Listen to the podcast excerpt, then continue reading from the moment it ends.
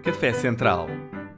Uma coluna assinada por mim, Henrique Costa Santos, na revista Visão, é um espaço de crítica, análise e palpites sobre a atualidade à mesa do Café Central.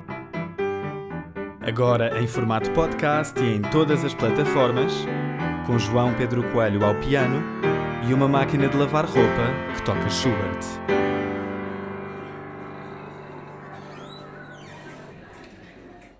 Nenhuma saga portuguesa ultrapassa a do Aeroporto de Lisboa. Construído em 1942, o Aeroporto da Portela, agora Humberto Delgado, operou 17 anos até que, em 1969, o governo do Estado Novo criou o gabinete do novo aeroporto. Hoje, 54 anos passados, milhões de euros gastos em estudos, continuamos em busca de um pedaço de terra que esteja à altura do grandioso aeroporto. O novo aeroporto é como um filme por estrear com 54 trailers. Uma série em que o genérico se prolonga há 54 temporadas. Se pagamos a fatura desta indecisão olímpica, de longe, o drama mais caro do cinema nacional, comamos ao menos pipocas. No próximo dia 27 de abril, a Comissão Técnica Independente apresentará ao Governo a lista final de destinos candidatos a receber o aeroporto.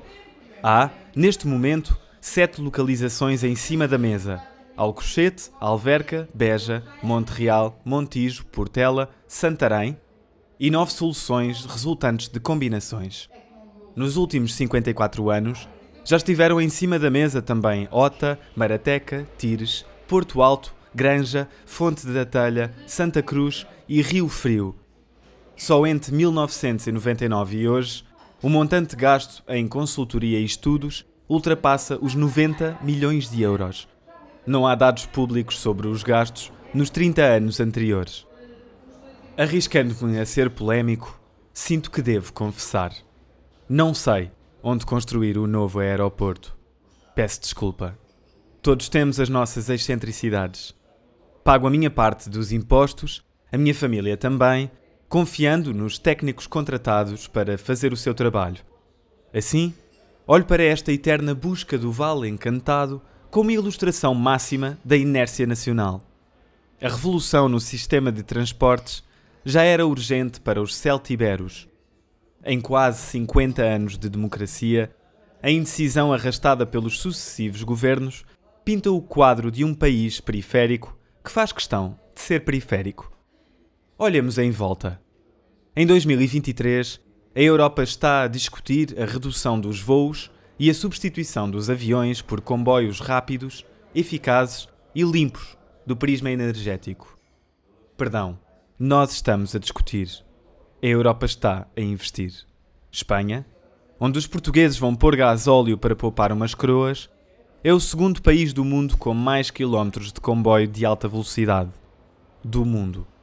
No top 10 deste ranking está também a França, a Alemanha, a Itália, o Reino Unido, a Finlândia, para nomear apenas países europeus. No quadro dos desafios para o clima, para a economia e para a coesão territorial, a aposta em alternativas ao carro e ao avião devia ser a prioridade em matéria de infraestruturas. Há décadas que o sabemos. No entanto, à data da apresentação do Plano Ferroviário Nacional, 2021, Portugal tem o mesmo número de quilómetros ativos de linha de ferro que tinha em 1893.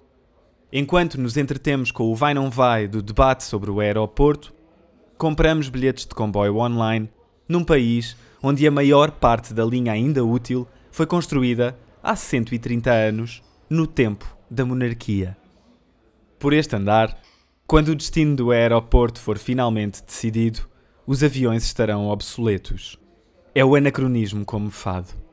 Ou, quem sabe, é o caminho para que Portugal inverta o círculo e alcance a vanguarda na política de transportes. Fechar os aeroportos, ficando bem na fotografia com o argumento da pegada carbónica. Acabar de vez com os aviões. Resolvia-se o imbróglio da Portela e o da TAP, dois em um. Normalmente, diria que cá estaremos para ver o desfecho. Neste caso, não posso garantir. Frederick Jameson invocou a ideia de que é mais fácil imaginar-se o fim do mundo do que o fim do capitalismo. O autor teria de certo muito a dizer sobre a pós-modernidade à luz da questão da Portela. O tamanho de Portugal, além do mais, engana, veja-se. Como será possível ver tantas soluções para o aeroporto num retângulo de terra tão pequeno? Ora, enquanto aguardamos pelo próximo trailer da saga, a Comissão Independente lançou a plataforma Aero Participa, que convida cada ilustre cidadão a opinar e a colocar num mapa o aviãozinho no local que lhe parecer mais tecnicamente viável para as pistas de descolagem. Não me sentindo, repito, munido do conhecimento suficiente para deixar o meu contributo na plataforma, estou certo de que há quem esteja sedento para se registar no site e dar o seu parecer técnico. A verdade é que, com tanto estudo, é natural que Portugal seja um centro nevrálgico mundial no domínio aeroespacial. Neste campo, acho que vou ficar só a ver. Tenho, aliás, para mim que o aeroporto surgirá pronto, numa manhã de nevoeiro. Se puder votar no nome, sugiro Aeroporto Internacional Dom Sebastião. Com tantas localizações, só tomara que não acabe em Alcácer Quibir.